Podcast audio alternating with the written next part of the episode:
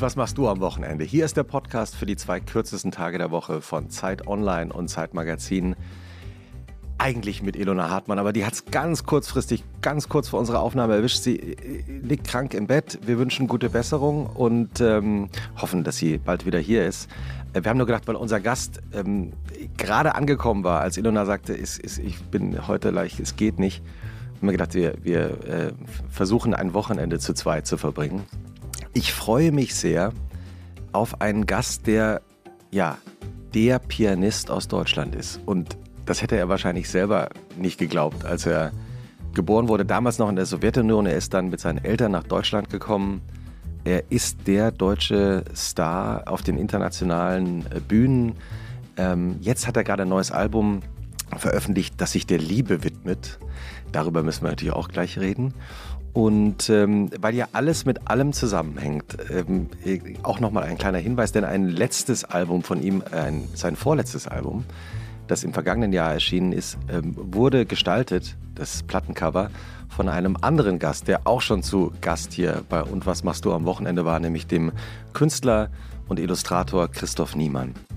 Auch diese Folge wird wie immer produziert von Pool Artists, heute von Charlotte Steinbach die extra für diese Aufnahme aus Kanada zurückgekommen ist und ihren Jetlag bekämpft. Ich äh, freue mich sehr, Charlotte, dass du es rechtzeitig ins Studio noch geschafft hast.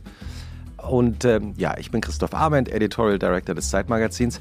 Wir haben ganz viele E-Mails bekommen zu unserer äh, letzten Woche, weil wir euch ja gefragt haben, verzweifelt, wo es in äh, Berlin und in Deutschland eigentlich gute Bagels gibt. Ähm, Stefan Sagmeister hat uns erzählt, dass es in New York äh, so viele tolle Bagelläden gibt, wie wir alle wissen. Aber in Deutschland ist es ein bisschen schwierig. Wir haben sehr viele Empfehlungen von euch bekommen. Und äh, wir werden die alle notieren äh, und in unseren Newsletter veröffentlichen. Abonniert den Zeitmagazin-Newsletter. Was für ein Tag. Am Freitagmorgen kommt die Wochenendausgabe mit all euren Bagel-Tipps. Und falls ihr noch weitere habt und überhaupt Gästewünsche, e-mailt uns an wochenende.zeit.de. Und äh, jetzt freue ich mich, unseren Gast endlich mit Namen vorzustellen. Ihr wisst alle längst, um wen es sich handelt. Herzlich willkommen, Igor Levit. Freue mich. Hallo Christoph.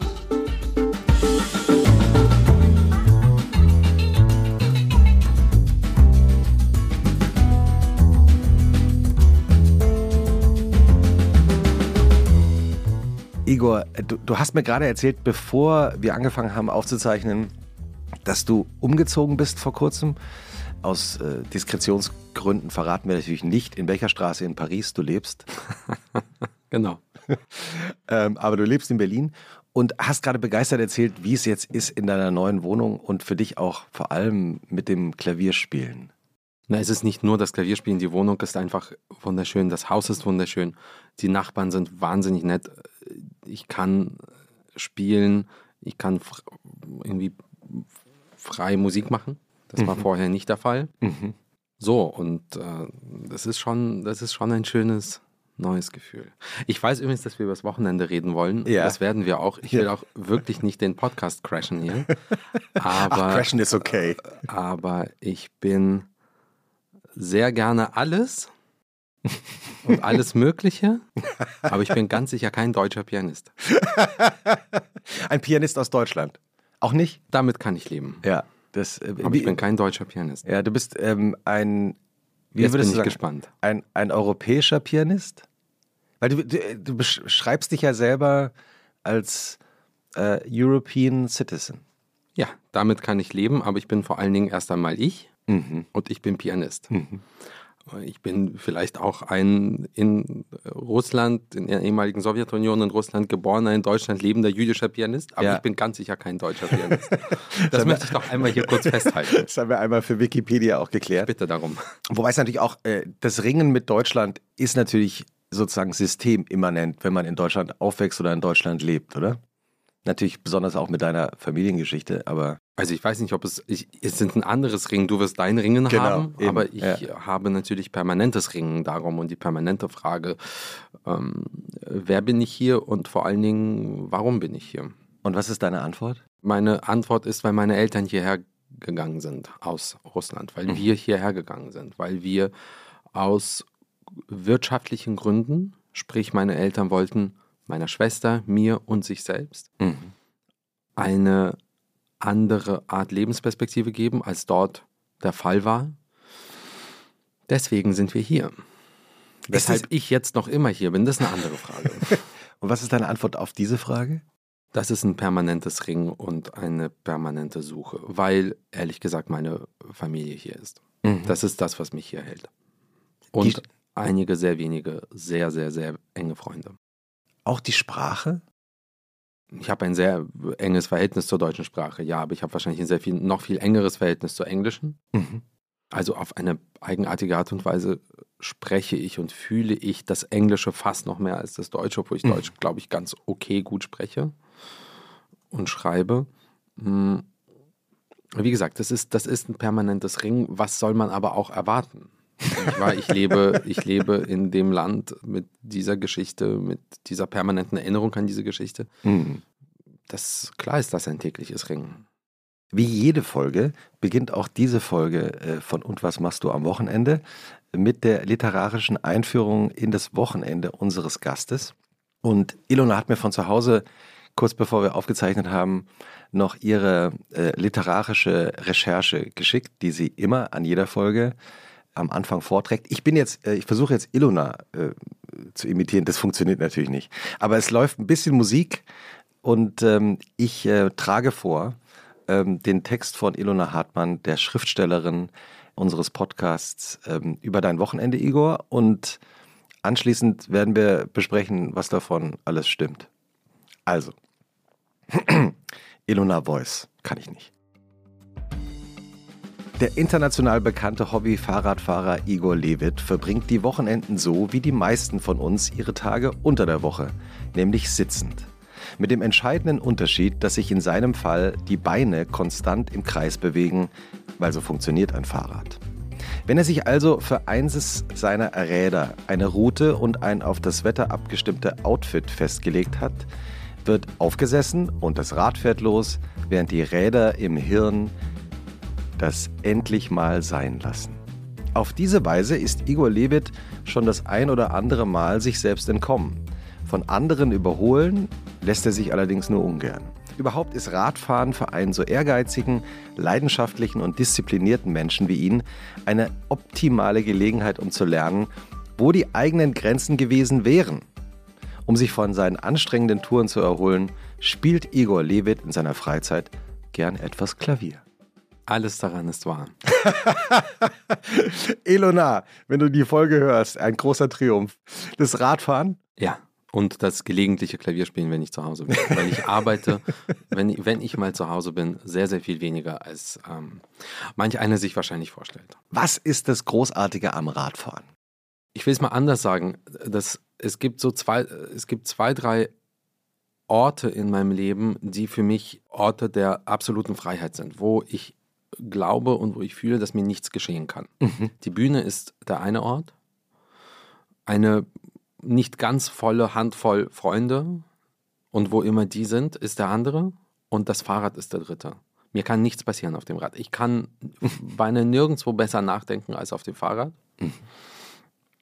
Tatsächlich laufe ich oder fahre ich gar nicht von mir weg, sondern ich komme eher an, wenn ich auf dem Rad sitze. Ich habe ja, du hast das angedeutet, oder Ilona hat das angedeutet mit dem Satz, wenn er sich auf eines seiner Fahrräder setzt. Ich habe einige.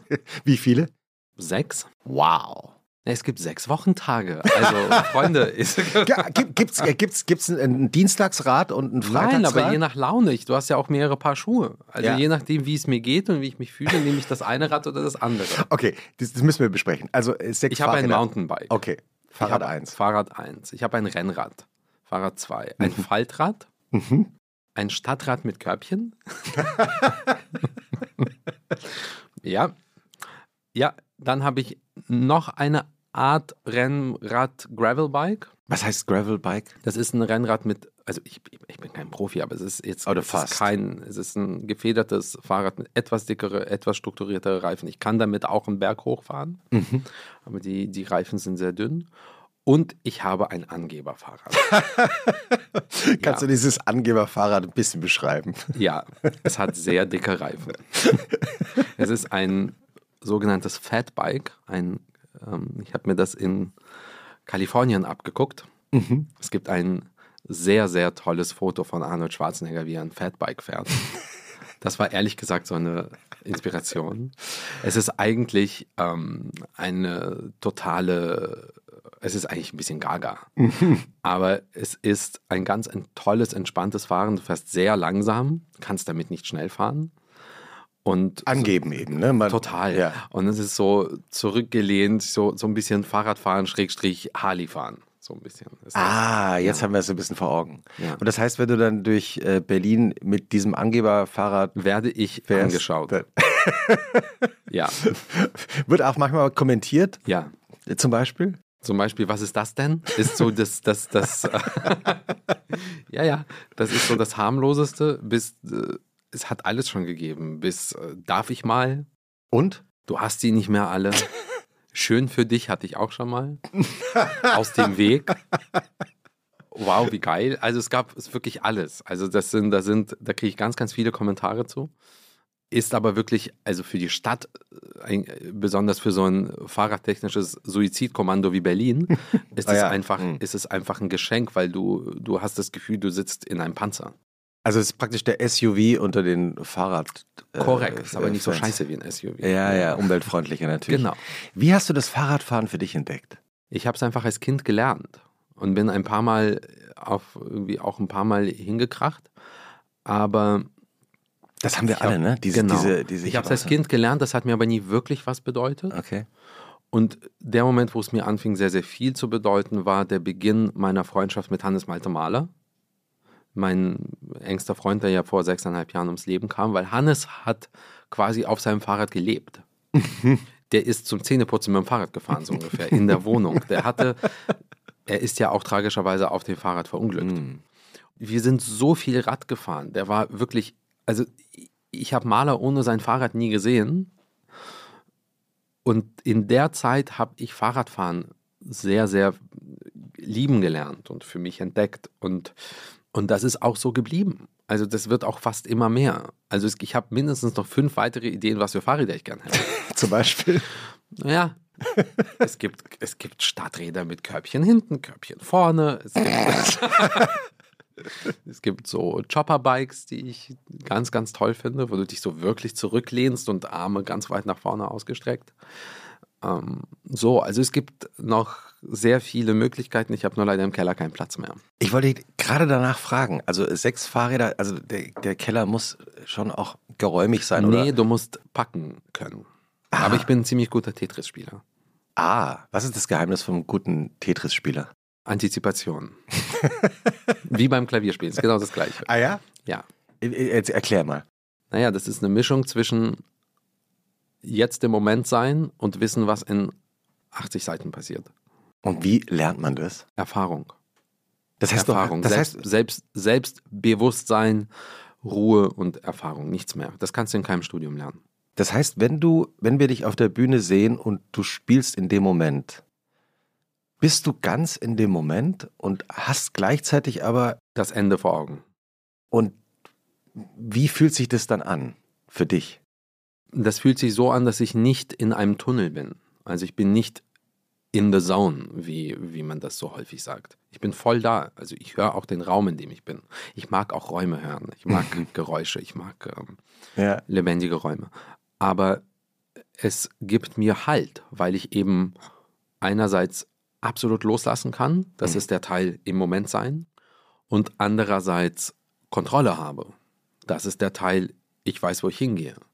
Ich habe ein Ziel vor Augen. Du weißt, wie es ausgeht. Korrekt. Und ich weiß, wo es ausgeht. Wie es ausgeht, ist eine andere Frage. ich weiß, wo die Reise hingeht. Ähm, das ist Erfahrung. Mhm.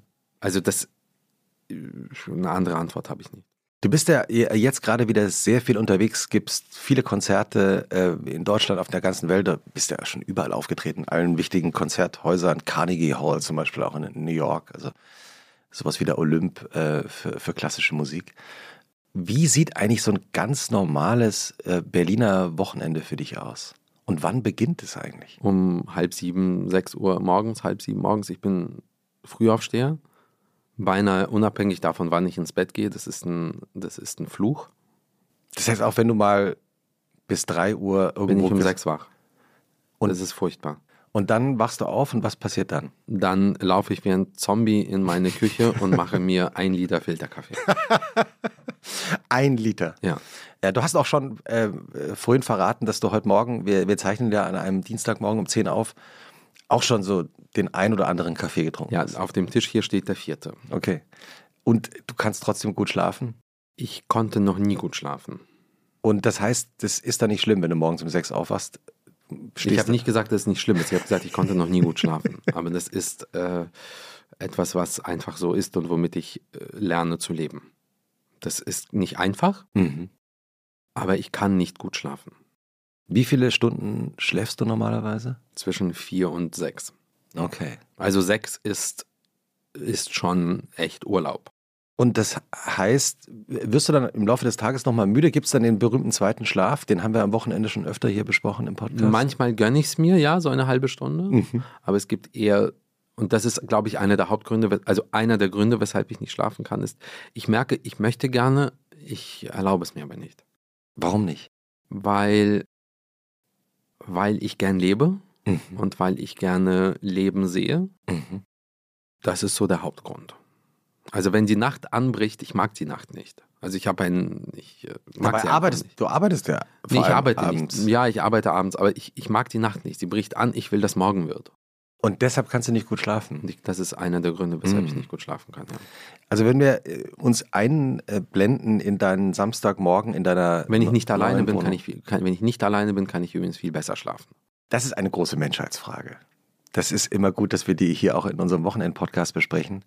Schläft man besser alleine oder zu zweit? Es gibt ja die Theorie eigentlich, dass ähm, Männer besser schlafen äh, in Begleitung, weil sie dann das Gefühl haben, sie sind geborgen und das ist ein, ja, wie auch immer, ein Ort, an dem sie äh, nicht mehr alleine sind.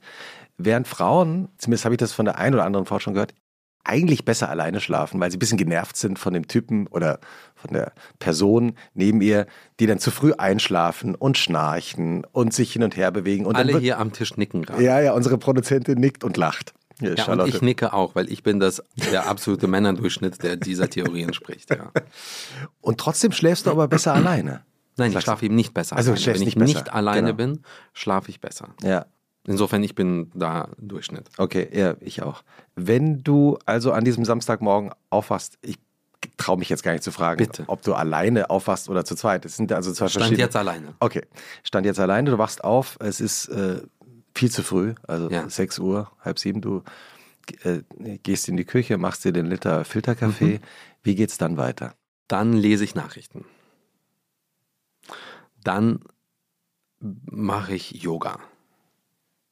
Dann ist halb acht morgens. Und Yoga, Yoga machst du seit wann? Seit drei Monaten. Also ganz frisch. Ja. Ich habe ja früher immer nur Gewichte gestemmt Mhm. und ich nehme kein Gewicht mehr in die Hand, Warum nicht? weil der Körper nicht mehr will. Das merke ich richtig, das ist vorbei. Das war, ich habe das elf, zwölf Jahre gemacht, fünf, sechs Mal die Woche. Arnold Schwarzenegger. Ist rum, vorbei. Und dann hast du überlegt, jetzt brauche ich was anderes. Ich habe durch Zufall einen Trainer kennengelernt, der außergewöhnlich ist. Mhm. Hier in Berlin. Und der bei, beim ersten Treffen, das wir hatten, wir haben Kaffee getrunken in meinem Lieblingscafé auf der ganzen Welt, Verrätst du das, äh, wie, wie das heißt? Ben Rahim in den Sophienhöfen. Und ich war bei Wissem, so heißt er, also Wissem Ben Rahim, ich war Mhm. in, seinem, in seinem Paradies. Und dann habe ich mich mit diesem Trainer getroffen und der, einer der ersten Sätze, den er sagte, war, guck mal, was für ein stressiges Leben du hast. Äh, Sport ist kein Stress, Sport ist Stressreduktion. Hm. Und dieser, dieser Begriff Stressreduktion, der hat mich echt getriggert. Ich dachte, Hm. okay, was, was ist denn jetzt los? Was meint der? Mhm. Und ich habe so gut mich körperlich noch nie gefühlt wie zurzeit. Wie gesagt, wie ich, ich, ich, ich trainiere, ich trainiere immer noch fünf, sechs Mal die Woche, aber eben anders. In der gleichen Zeit lernte ich eine äh, Yogalehrerin kennen. Mhm. Und das war vollkommen irre.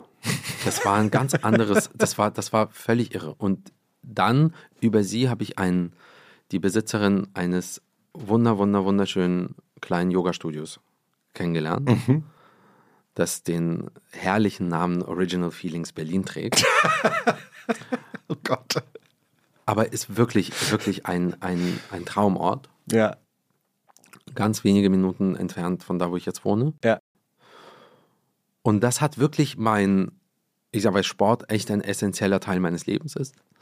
Das hat wirklich mein, mein Alltag in dem Sinne um 180 Grad gedreht. Diese Art des Workouts und Yoga zusammen, ich versuche beides jeden Tag zu machen, Mhm.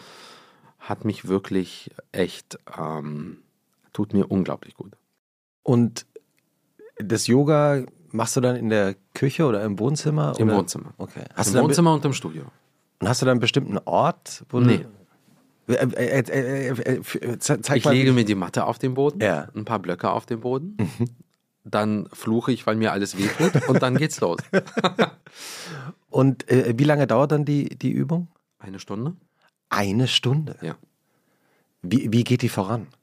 Was meinst du? Also, du äh, legst dich auf die Matte? Nee, ich stehe erstmal und habe einen sehr langen Holzstab in der Hand und äh, drehe meine Arme und meine Schultern rum, bis ich äh, so und dann, also ich wärme mich auf und dann fange ich an, so einen Übungsprozess durchzugehen.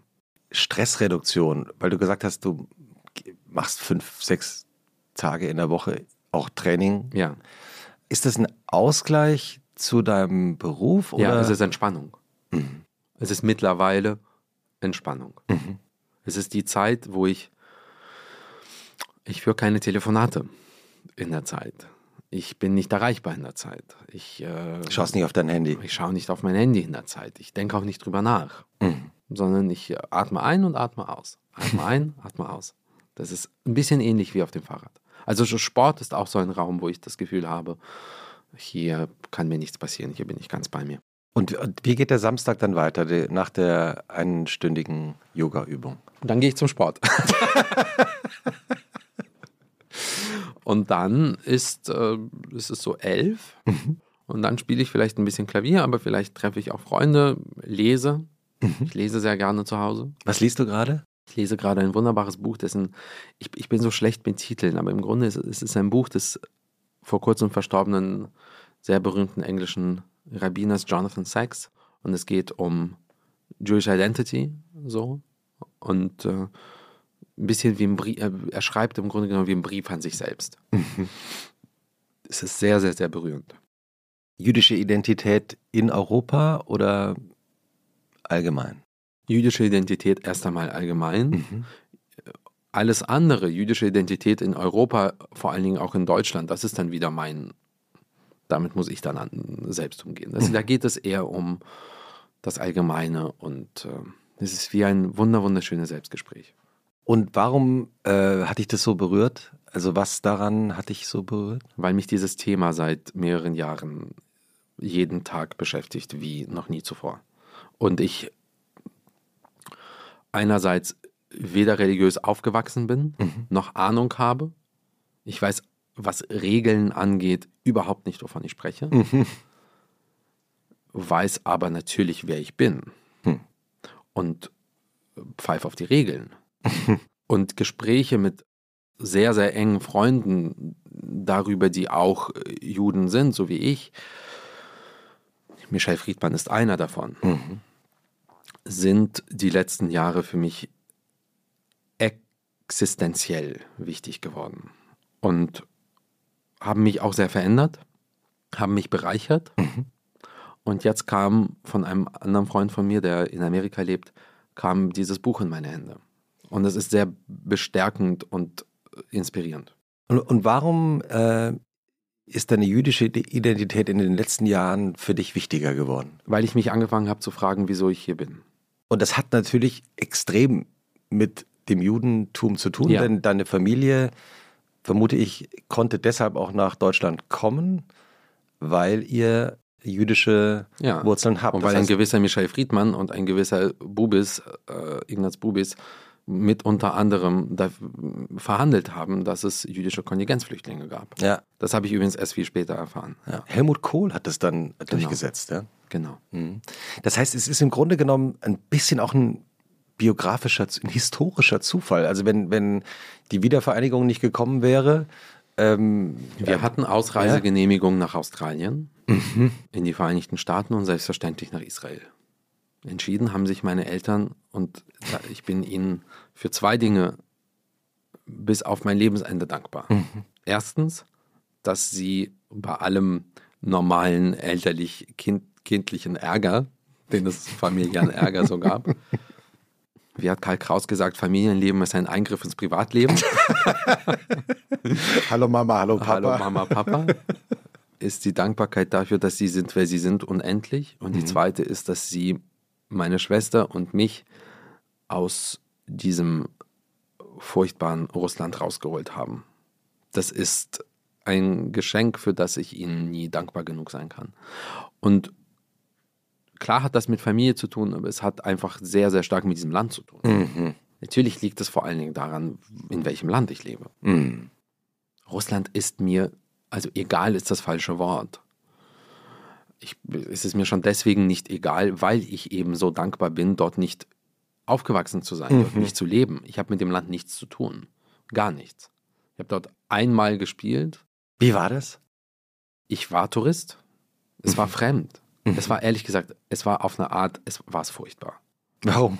Weil äh, ich ähm, menschliches Verhalten gesehen habe, das wirklich, da, da haben sich Abgründe aufgetan. Wie mhm. äh, Männer, die im Rest, alte Männer, die im Restaurant Kellnerinnen behandeln, als wären sie, als wären sie wirklich ihre Geldgediensteten. Mhm. Also das war, es war alles furchtbar. Und das war natürlich die sehr, sehr kleine Elite, die ich da erlebt habe. Ist mir aber egal. That's the ruling class.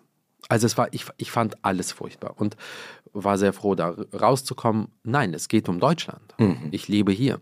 Und dieses Land macht was mit mir. Wenn äh, wir über das äh, Wochenende reden, reden wir natürlich über die Wochenendrituale von heute, aber natürlich auch die Wochenendrituale aus der eigenen Kindheit. Du bist ja in Hannover aufgewachsen. Ja, ganz dünnes Eis, keine, keine Kritik keine Häme über Hannover bist? Hast du irgendwie eine Häme? Ja, ich, ich habe schon was gerochen. Nein, nein, nein. Ich bin, ich bin, äh, äh, eigentlich, ich bin Hannover-Fan. Ich finde, ja, Hannover ist eine der unterschätztesten Städte in Deutschland. Vollkommen. Wahnsinnig richtig. schöne Parks. Und sehr, sehr tolle Menschen. Ja, also äh, offenbar. Ähm, aber eben, also äh, viel grüner auch, als man denkt. Eine der besten Musikhochschulen der Welt. Ja. Das, Immer noch. Ja. Ähm, wie, wie sahen die Wochenenden in eurer Kindheit aus? Freunde treffen, in der Hochschule rumhängen, was also ich so war ja schon als Kind, ich war ja als Kind, ich war ja Jungstudent, sogenannter Jungstudent. Also ja. du bist, du, du kriegst quasi dein, dein Klavierunterricht an der Hochschule. Ich bin ja trotzdem weiterhin zur Schule gegangen. Meine, meine, meine, meine Schule, damals noch Orientierungsstufe, fünfte, sechste Klasse. Und dann das Gymnasium waren im Grunde genommen drei Straßen weiter von der Musikhochschule. Das mhm. heißt, ich war in der, in der Ecke. Mhm. Ich hatte Samstagsschule. Ah, hatte ich auch. Humanistisches Gymnasium. Furchtbar. Ach ja, ich war gerne in der Schule. Ja, ich war eigentlich auch, aber war sie schlechter Schüler, aber ich war gerne da. Ah ja? Ja. Welche Abi-Note hast du? Ich habe kein Abitur gemacht. Ah ja, ja. Du bist mittlere Reife. Bin nach der 11. abgegangen, ja. genau. Ähm, äh, waren Sie schlechter Schüler in allen Fächern oder? In allem, wo man sehr viel reden musste und sich so rausreden konnte, war ich okay. In, in allem, wo du lernen musstest, war ich eine Niete. Hm, ja. Also, ich bin einmal hängen geblieben mit einer 5 in Mathematik, in Physik, in Chemie, in Latein, in Altgriechisch und in Sport. In Sport auch? Ja. Weil du nicht so sportlich warst als weil ich Teenager? Ein, weil ich ein sehr dickes Kind war mhm. und lieber mir die Zehennägel rausgerissen hätte, als Reck oder Barren zu machen. Also ich bin einfach, ich bin einfach äh, gegangen. Ich habe es einfach nicht gemacht. Und hatten deine Eltern Wochenendrituale? Gab es ein gemeinsames wir sind Frühstück? Kein, nein, wir sind keine, keine ritualisierte Familie. Mhm. Überhaupt nicht. Mhm. Insofern Rituale habe ich noch nicht mal im Konzertleben. es gibt bestimmte Dinge, die ich grundsätzlich nicht brauche. Das kannst du Ritual nennen. Ich brauche kein Essen hinter der Bühne bei Konzerten. Es gibt nicht so eine berühmte Igor Levit. Mein Rider, mein Rider der, der, der ist sogenannte kleiner, Rider. kleiner als klein. Was steht auf deinem Rider drauf? Stilles Wasser. ich bin wirklich low maintenance, was das angeht. Ganz, ganz, ganz entspannt. Manchmal, manchmal tut mir so eine kleine warme Mahlzeit ganz gut, aber, nicht, mhm. aber selten. Mhm. Aber du hast ja nach der Kindheit gefragt. Ja, genau. Es war eben so, ich hatte eben Samstag Schule und war eben sowieso dann in der Musikhochschule, weil häufig der Klavierunterricht am Wochenende stattfand. Ich hatte wochentags war ich am Kaiser Wilhelm und Ratsgymnasium. Nicht wahr? Insofern hat sich das Wochenende sehr stark um Musik, ums Musikmachen gedreht. Immer. Hat dich äh, Musik eigentlich damals schon glücklich gemacht? Ich kannte diese Begriffe nicht, ich war viel zu jung dafür, aber es hat mich, mir, mir, mir es stand außer Frage, dass ich, dass ich Musik mache.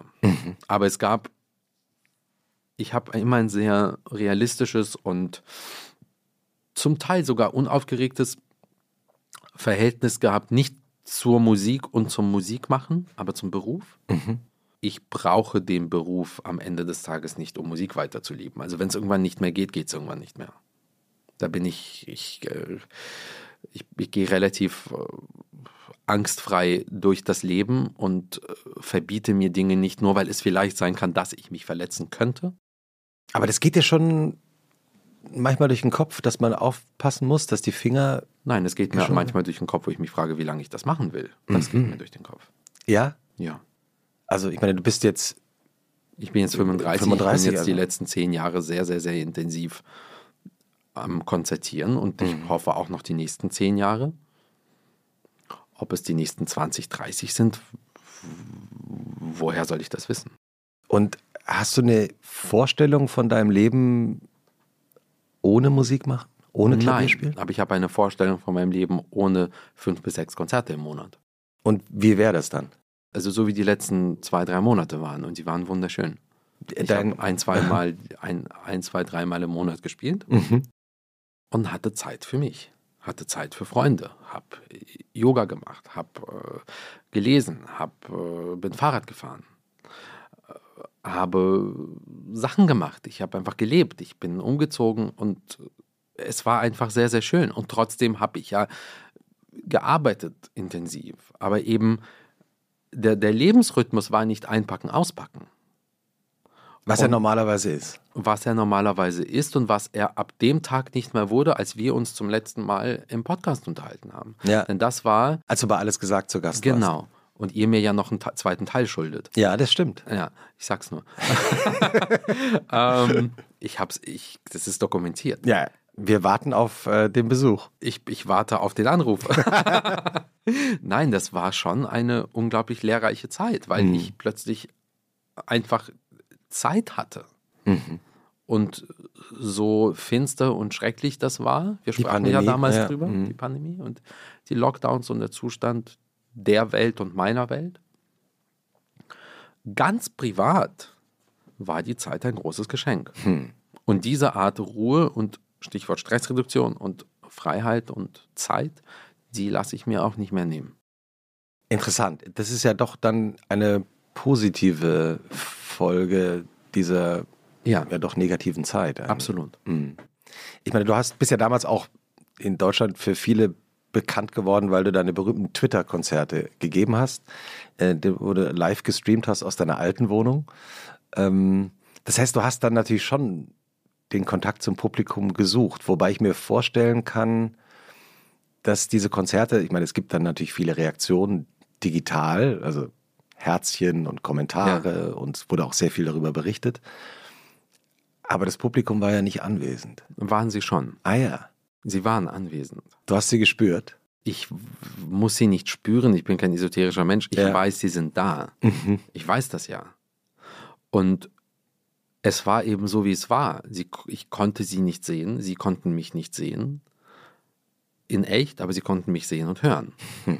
Und ich habe für jemanden gespielt. Und das war der, der Hauptgrund, wieso ich es überhaupt gemacht habe. Also wenn ich das, wenn ich diesen, diesen Kabel zum, zum Publikum verloren hätte, weiß ich nicht, ob ich überhaupt das Klavier angerührt hätte in der Zeit. Aber der, der, das Gefühl und, und auch das Wissen darum, ich kann weiterhin Musik für andere machen, hat mich gehalten. Aber noch einmal, natürlich, ich habe weiterhin Klavier gespielt, aber es gab ja noch einen Tag drumherum. Und der Tag drumherum war, warte mal, Igor, was liegt denn da eigentlich in dem Ordner? Wieso ist diese Kiste da? Ich kannte mein Zuhause gar nicht. So, und Hast du angefangen aufzuräumen? ich habe angefangen, mir Sachen anzuschauen. Ja, Was hast du da entdeckt? Oh Gott, also, also ich bin mit, du hast ja eingangs in diesem Gespräch mich als äh, diszipliniert bezeichnet, dein Wort in Gottes Ohr. Ich bin tatsächlich sehr diszipliniert und bin auch sehr gut mit Unterlagen und, und, und Steuern und, die, und Versicherungen und diesem und jenem. Aber ich habe so irgendwelche unfassbar viele Bedienungsanleitungen. Was? Liebst du Bedienungsanleitungen? Ich hasse Bedienungsanleitungen. ich, ich hatte plötzlich unglaublich viele Bedienungsanleitungen drin. Alte Fotos, irgendwelche Zettel, irgendwelche Kisten, irgendwelche Notizen. Ich mhm. mache mir ja häufig auch Notizen. Ich hab, also, weißt du, so dein Zuhause mal kennengelernt. Mhm. Was habe ich denn die letzten Jahre für ein Leben gelebt? Wenn man so sagt, 100 Konzerte im Jahr, sind nicht 100 Tage im Jahr. Sondern 200. Das sind 250 Tage im Jahr. Du hast häufig mindestens einen Anreisetag, einen Abreisetag und so weiter, Probentage. Es liegt mir fern, mich zu beschweren. Ich sage nur, das war, das war ein ganz anderes Leben. Mhm. Und dieses Leben will ich nicht mehr haben. Das heißt, wie viele Konzerte spielst du jetzt im Jahr? Jetzt sind es etwa 70. Mhm. Nächstes Jahr sind es noch weniger. Mhm. Übernächstes Jahr sind es noch weniger. Mhm.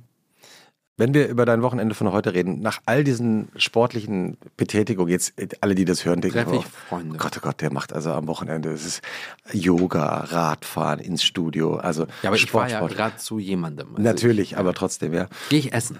Ja. Ähm, Treffe ich Freunde. Hast du ein Lieblingsrestaurant? In Berlin? Egal wo auf der Welt. Wir könnten jetzt ein paar durchgehen, die du empfehlen würdest. Also von ganz, ganz, ganz einfacher Straßenküche bis absolutem Drei-Sterne-Niveau ist alles dabei. Such dir was aus. Nenn mir eine Stadt. Wir, wir, ah, ah, darf ich mir eine Stadt aussuchen? Ich bitte darum. Dann sagen wir zum Beispiel ähm, München. Es gibt in München im Glockenbachviertel ein Café, das heißt Dukatz. Aha. Ja. Ganz toll. Ja. Da bin ich sehr, sehr gern. Was isst du da am liebsten? Ich sitze da vor allen Dingen am liebsten mit einer sehr lieben Freundin und trinke Kaffee. Das ist ja herrlich. Jetzt können wir so ein, so ein Städtequiz spielen. Weiter. Ähm, Salzburg. Schwierig. Während der Festspiele dreht sich alles so ein bisschen um diesen Bereich Festspielhaus. Ja. Und da gibt es natürlich die wunderbare Blaue Gans. Fantastisches Hotel und Restaurant. Fantastisches Hotel und Restaurant. Mit, mit, viel Kunst und. Und hinter dem Festspielhaus gibt es ein sehr, sehr feines Restaurant, das heißt St. Peters Keller. Ja ganz toll. Und dann gibt es eben in den Toscanini-Höfen ein ganz, so, eine, so eine Art Restaurant-Würstchenbude. Das ist auch einfach herrlich. also das sind so die, kulinarisch sind das so die drei Orte, ja. um die es sich abspielt. In, in Salzburg in der Blauen Gans gibt es auch eines seiner absoluten Lieblingsgerichte, nämlich das sogenannte Schotterschnitzel, das erfunden wurde von einem Bauunternehmer, der den Besitzer der Blauen Gans gefragt hat, sag mal, zwischen den Pausen, äh, in den Pausen, zwischen den Stücken, würde ich gerne was essen, aber ich, ich habe keine Zeit, mich hinzusetzen. Also was würde ich gerne was im Stehen essen. Ähm, und dann hat er eben äh, ein Schnitzel gemacht, das er eben klein geschnitten hat. Ganz toll. Und es ist eben das, also steht, glaube ich, nicht auf der Karte, aber man kann es immer bestellen, ja. oder? Weiter im Städtequiz. Ähm, Hannover. Das Zurück zum Glück. Warum?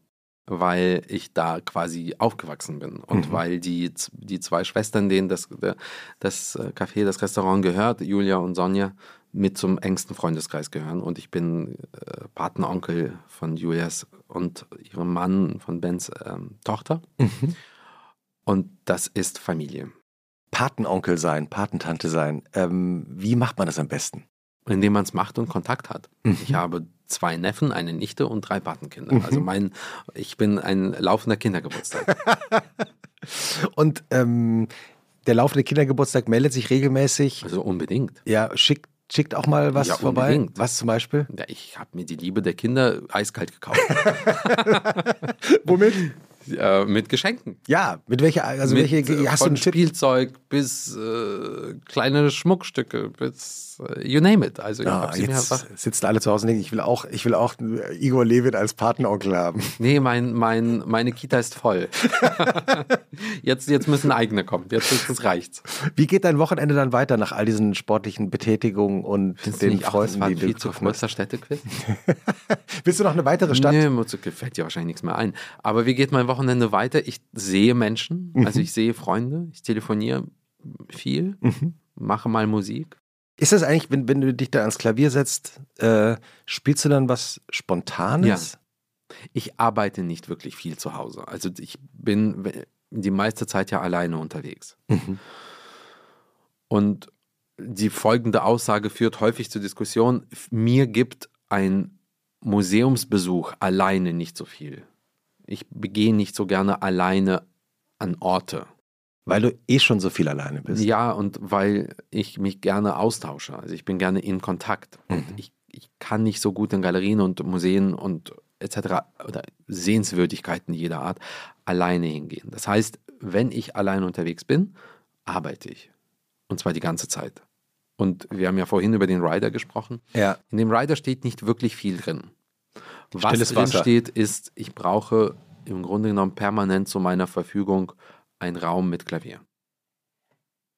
Und da ist es mir aber auch egal. Ist es ein Flügel, ist es ein Upright, ein kleines Klavier, ist mir vollkommen egal. Ich brauche einen Raum zum Arbeiten. Und da arbeite ich dann sehr, sehr viel. Und ist es dann Trainieren oder was ist das dann eigentlich das Spielen, wenn du dann für dich spielst? Häufig ist es auch Lernen von neuen, neuen Stücken, die ich dann aufführen muss in XYZ Wochen. Es ist natürlich auch das Arbeiten der jeweiligen Programme, die ich dann an den Abenden spiele. So, also es ist das, was gerade ansteht. Wenn ähm, jetzt zum Beispiel bei deinem neuen Album, für dein neues Album Tristan, beschäftigst du dich, ich sag's mal ganz vereinfacht, mit Liebe. Haben wir am Anfang schon kurz angedeutet. Ähm, und ich finde es ein sehr schönes, sehr besonderes Album, das auch gar nicht so zugänglich sein möchte im ersten Moment. Das durchaus signalisiert äh, Distanz auch. Ja. Wie kam es dazu? Das kam ein bisschen so, dass mein Freund Markus Hinterhäuser, der jetzige Intendant der Salzburger Festspiele und jemand, dem ich, den ich äh, sehr schätze und auch sehr vertraue, mich anrief vor einigen Jahren und fragte, ob ich bei den Salzburger Festspielen mit den Wiener Philharmonikern und Franz Welser Möst am Dirigentenpult Hans-Werner Henzes Tristan aufführen würde. Und es gibt eben so ein, ein, ein paar sehr wenige Menschen in meinem Leben, wo, wo, denen ich so sehr vertraue, dass wenn die mir sagen, etwas ist gut oder etwas ist schön, dann mache ich das, ohne zu hinterfragen. Wie viele Menschen gibt's? Vielleicht sechs, sieben. Und Markus gehört dazu. Und ich habe einfach Ja gesagt. Und dann habe ich ein Jahr lang dieses Werk gelernt, was mir sehr viel Kraft und geraubt hat und Nerven, weil es einfach schwer zu lernen war. Als wir es dann aufgeführt haben in, in, in Salzburg, war das so besonders und so intensiv, dass Franz, also der Dirigent und ich einfach einander gesagt haben, wir müssen das nochmal spielen und, und lass uns das aufnehmen. Und in dem Moment fing nach dieser Tristan-Aufführung bei mir so, der, so, so im Hirn an, das Rädchen sich zu drehen. Nicht wahr? Was mache ich jetzt aus diesem Programm? Und Also funktioniert es. Also praktisch. Manchmal funktioniert es. Also beim. Schostakowitsch-Album, was ja Christoph Niemann, unser gemeinsamer Freund, illustriert hat, war das genauso, ehrlich gesagt. Mhm. Das war auch ein bisschen Markus Push zu sagen, willst du die Schostakowitsch-Präludien und Fugen spielen? Das war 2016. Und so ein bisschen sind das immer so Zufälle. Das sind Gespräche mit Freunden oder, oder Begegnungen. Und dann fing so das Rädchen sich an zu drehen im Kopf. Und du sagst, das Album beschäftigt sich mit Liebe. Kann sein. Vor allen Dingen beschäftigt sich das Album mit der Nacht und mit einer gewissen Form von einer Mischung zwischen Verlust, Angst und Paranoia und Albträumen. Und natürlich ist das kein Programm, das umarmt. Ich glaube, die einzigen beiden Werke in diesem Programm, die umarmen, sind das erste Stück, nämlich Franz Liszt's Liebestraum, und das letzte Stück, Franz Liszt's äh, Harmonie des Soir, also die Klänge der Nacht. Ansonsten ist es ein sehr beobachtendes Album mit Musik, die ich beschreiben würde als schmelzendes Eis. Es ist eine Gleichzeitigkeit von enormer Hitze und enormer Energie und auch einem enormen Energie, energetischen Angriff auf eine eiskalte Oberfläche, die zwar schmilzt, aber noch immer eiskalt ist. Also so, so einen dauerglühenden und gleichzeitig marmorhaften, eiskalten Zustand bewegt sich diese Musik und ist sicherlich eines dieser Alben, die ich ähm, so häufig nicht machen werde, die mich aber gerade sehr glücklich machen. Und was ist Liebe für dich? Ziel, Weil? weil ähm, ich mir etwas Schöneres nicht vorstellen kann. Mhm. Ähm, ich habe auch einen, äh, einen, Tipp dabei fürs Wochenende übrigens. Äh, ich habe äh, einen Film schon vor einer Weile gesehen in, in Amerika, ähm, den man sich demnächst auch irgendwie in Europa anschauen kann, sage ich jetzt mal so. Es gibt immer noch keinen Kinostarttermin, unverschämterweise. Also ähm, wer auch immer diesen Film in Deutschland in die Kinos bringen möchte, tut es bitte. Ein fantastischer äh, Autor, Comedian, jetzt auch Filmemacher BJ Novak hat einen Film gedreht, der heißt Vengeance. Und da geht es darum, dass ein Mensch, der so ein bisschen ist wie BJ Novak, also er lebt in New York, er ist sehr erfolgreich, er lebt in der intellektuellen Szene. In dem Film ist er ein äh, Reporter für den New Yorker, möchte unbedingt einen Podcast haben und ähm, äh, ist auf der Suche nach einem Thema. Und dann bekommt er ähm, eines Tages einen Anruf von einem Menschen, den er nicht kennt. Und der sagt, deine Freundin ist tot. Und er muss dann erstmal nachschauen, welche Frau eigentlich gemeint ist und schaut dann in seinem Handy nach und hat, stellt dann fest, es ist eine Frau, mit der er mal eine Affäre hatte. Ähm, und wird dann überredet, zu der Beerdigung nach Texas zu fahren. Und kommt aus diesem New Yorker intellektuellen äh, Milieu äh, in das texanischste Texas, was man sich so vorstellen kann. Und lernt da sehr viel über sich selbst und auch über seinen äh, verfälschten Blick über Amerika, von dem er immer glaubt, er hat alles durchschaut und merkt, äh, es ist eben doch nicht so. Ein wahnsinnig lustiger Film. BJ Novak hat alles daran gemacht. Also er hat die Geschichte geschrieben, er spielt die Hauptrolle und er hat Regie geführt. Äh, wirklich ganz fantastisch. Also wenn ihr euch ihn irgendwie anschauen könnt, Vengeance. Danke für den Tipp. Äh, heißt Rache. Ähm, man versteht erst auch nicht warum ähm, aber dann eben doch. Und er hat einen fantastischen, sehr bewegenden Schluss. Also ähm, kann ich auch nur allen empfehlen. Igor, dein Sonntag. Äh, wie geht der los? Auch wieder morgens um ja. sechs? Und dann wieder, und dann wieder Filterkaffee? Ja. Und dann wieder. Kein Sport. Warum sonntags kein Sport? Einen Tag mache ich gar nichts. Das heißt, was, was macht man, wenn man gar nichts macht? Lesen. Was liest du gerade außer dem Buch, über das wir gerade schon gesprochen haben? Das andere Buch, was ich gerade lese, ist, äh, heißt Flamme mhm. von ähm, einem ganz außergewöhnlichen Musikjournalisten, den du kennst, weil er bei euch auch häufig schreibt, nämlich Volker Hagedorn. Und er hat ein Buch geschrieben, da geht es vor allen Dingen sehr, sehr viel um so das Pariser Musikleben 20 Jahre und aber auch viel um das deutsche Musikleben der Zeit. Es geht um Claude Debussy, um, um Paul Hindemith, um, um Igor Stravinsky, so um diese Zeit, diese glühende Zeit. Ein, also wirklich so, so bemerkenswert gut geschriebenes, tolles Buch. Das lese ich gerade auch. So, und lese aber auch eben Nachrichten und ich habe so eine kleine Guilty Pleasure. ich wusste, dass da noch was kommt. ja. ja. Ich schaue Family Guy Folgen. Ah. Jetzt geht's los. Wie, wie kam es dazu? Ich bin der größte Seth MacFarlane-Fan, den du kennst. ja. Was ist das Großartige an Seth MacFarlane? Ich weiß nicht, wo der seine Inspiration hernimmt, aber ich, es ist so, also früher habe ich ja gedacht, die Simpsons seien fantastisch. Ja. Finde ich übrigens immer noch. Mhm. Das so vielschichtig und so, so reichhaltig und so klug und so witzig und so. Aber die, die finstere, äh, grenzüberschreitende Art von Family Guy ist einfach so so sensationell. Also ich meine, ich meine, so, so Videos, Family Guy being racist 10 minutes straight, ja, the most offensive jokes on Family Guy. Ich, das sind jetzt Com Com Compilations, das sind, das kann man ja alles bei YouTube sehen. Ich schaue ja. mir ganze Folgen an, weil das so enzyklopädisch ist, was so das amerikanische Leben angeht und was ehrlich gesagt auch das Leben angeht. Mhm wo dieser Mann für jetzt, ich weiß nicht wie viele Folgen, die Inspiration, die thematische, den thematischen Reichtum hernimmt, ist mir wirklich ein Rätsel. Unabhängig davon, wo der, was für ein Talent er hat, er spricht ja auch die, die meisten Figuren selbst. Das ist ein, also wirklich ein Jahrhundert, eine Jahrhundertgabe, die ich unbegreiflich finde. Und also ich bin, wie gesagt, ich bin der größte Seth MacFarlane-Fan, den du treffen wirst. Wenn ich noch nie eine Folge von Family Guy äh, gesehen habe, mit welcher soll ich anfangen? Googelt einfach mal Family Guy Jewish. Okay. Also einfach mal, das ist, äh, oder Family Guy Rabbi. Und es gibt eine, es gibt ganz, ganz tolle Szenen und eine beginnt mit den, damit, dass äh, es sind ja nur so einzelne Szenen, dass in einer Mall ähm, Weihnachten da irgendwie zelebriert wird und Stewie, das Baby, mit seiner Mutter in der Schlange steht ähm, und auf den Weihnachtsmann wartet und sich umdreht.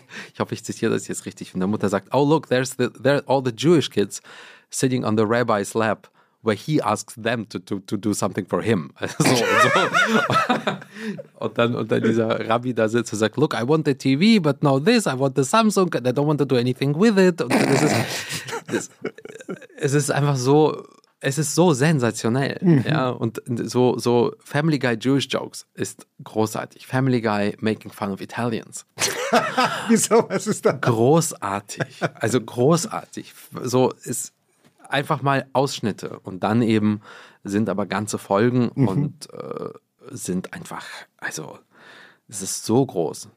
Wir haben immer eine Schlussfrage an unserem Podcast. Ähm, Igor, die Schlussfrage lautet: Was ist schlimmer? Äh, Sonntagnachmittag oder Montagmorgen? Sonntagnachmittag. Warum? Ach, ich mag die Woche. Weil am Sonntagnachmittag dir ständig alle möglichen Leute sagen, es ist Sonntag, ich kann gerade nicht. Ah, ja. Sie haben Sonntagsstress. Damit kannst du nichts anfangen, oder? Nein. Ja. Ah, hast du denn deinen Freundinnen und Freunden schon mal gesagt, wieso habt ihr eigentlich so einen Stress am Sonntag? Ich meine, es ist Sonntag. Nee, ich habe auch manchmal Stress, aber ich will dann was machen. Ja? Mhm. Und äh, ich habe dann einfach immer gesagt, ist mir doch egal, was für ein Wochentag es ist, lass uns was machen. Und dann kommt ihr mir mit euren deutschen Sonntagen. Entschuldigung. Das ist voll okay. Ähm, wenn wir jetzt hier äh, fertig äh, aufgezeichnet haben, fährst du mit dem Rad eigentlich nach Hause? Ja, klar. Mit welchem bist du heute unterwegs? Mit dem kleinen Faltrad. Steht bei euch hier im Gang. Warum hast du dich heute Morgen für das kleine Faltrad entschieden? Weil ich ein bisschen zu spät kam und ich hasse zu spät kommen. Ich war ja auf die, auf die Sekunde um 10 Uhr. 10.00 war ich hier. Ja, absolut. Aber wäre ich in meinen Keller gegangen und hätte das Tetris-Spiel auseinanderbauen müssen, um mein anderes Fahrrad rauszuholen, wäre ich zu spät gekommen. Insofern, und das Faltrad steht zu Hause in der Wohnung, mhm. neben der Waschmaschine. Und das geht schnell und deswegen habe ich das genommen. Sehr schön, dass du mit deinem Faltrad heute äh, zu ja. uns in den Podcast gekommen bist. Vielen Dank und ähm, schönes Wochenende, Igor Levit. Danke, das wünsche ich dir und euch auch. Ja. Und fährst du später dann noch mit einem anderen Rad? Nein. Äh, das bleibt dann heute das ja. Faltrad. Wann wieder mit dem Angeberrad? Wenn ich nicht zu spät irgendwo hinkomme. Wahrscheinlich wir, morgen. Wir werden dich beobachten. Tschüss.